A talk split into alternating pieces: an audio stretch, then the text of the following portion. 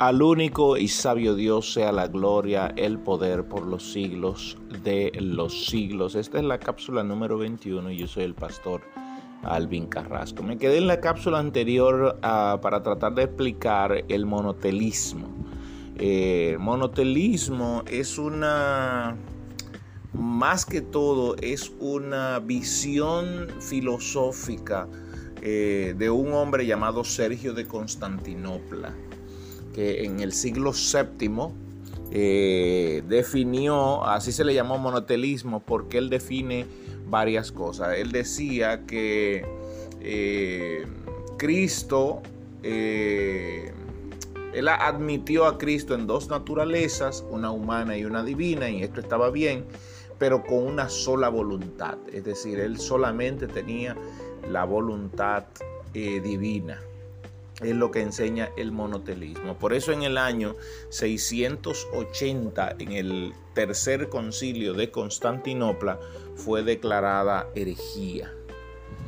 Bien, eh, tenía que explicar eso. Lo que no se daba cuenta la iglesia es que la iglesia había cambiado su visión y su naturaleza desde aproximadamente 350 años antes. Cuando llegan al 380, desde 350 eh, años antes la iglesia ya había cambiado su visión y no se regía por lo que decía el canon, la escritura, sino que se regía por los conceptos filosóficos que ellos detenían a discutir.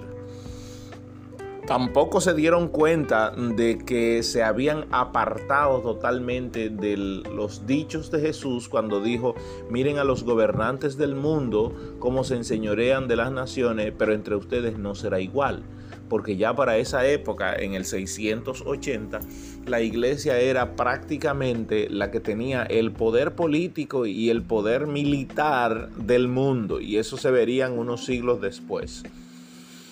Porque la iglesia manifestaba este poder político y militar eh, haciendo alardes de que Dios estaba con ellos y habían durante todo ese tiempo, habían inundado en Europa la religión, de tal forma que para hacer cualquier cosa, aún los reyes tenían que contar con la anuencia de la iglesia.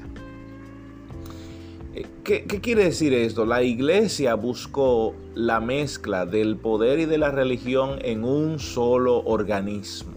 Y ese organismo era la iglesia.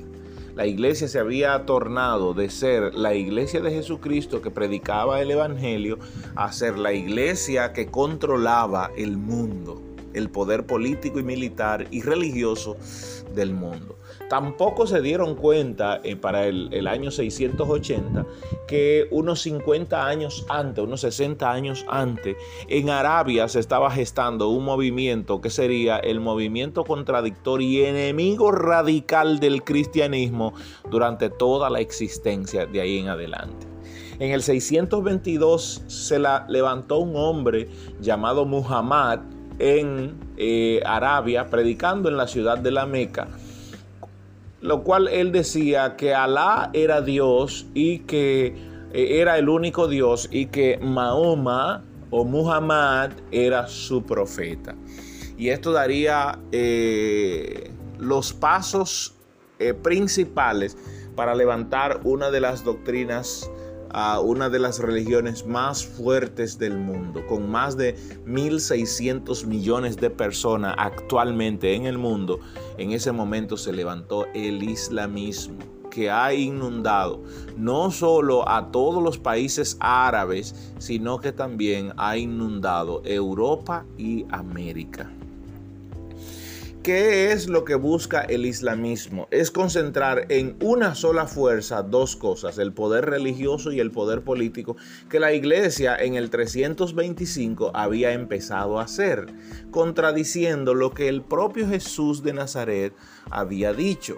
Miren los gobernantes de la tierra, a cómo se enseñorean de las naciones, pero entre vosotros no será igual porque Dios le había prediseñado un camino a la iglesia a lo cual debía caminar, pero ellos habían cambiado radical y totalmente el el ah, origen de esto y habían cambiado también el objetivo por el cual se movía la iglesia, que era la predicación del Evangelio y llenar la tierra con el Evangelio de Jesucristo y no con la obligación, porque la iglesia se volvió ahora perseguidora de, aquellas que, de aquellos que no aceptaban su dominio y su control. Ok, hagamos una recapitulación. La iglesia después de haber sido perseguida hasta el año 314 y asesinado sus obispos, se convirtió en una institución poderosa que ahora todo el que contradecía los dichos de la iglesia o los dichos del obispo principal de Roma, el Papa, que fue llamado así desde el año 431, ah, la iglesia entonces se convirtió en la justiciera porque el que no aceptaba los dichos de la iglesia era perseguido y era asesinado.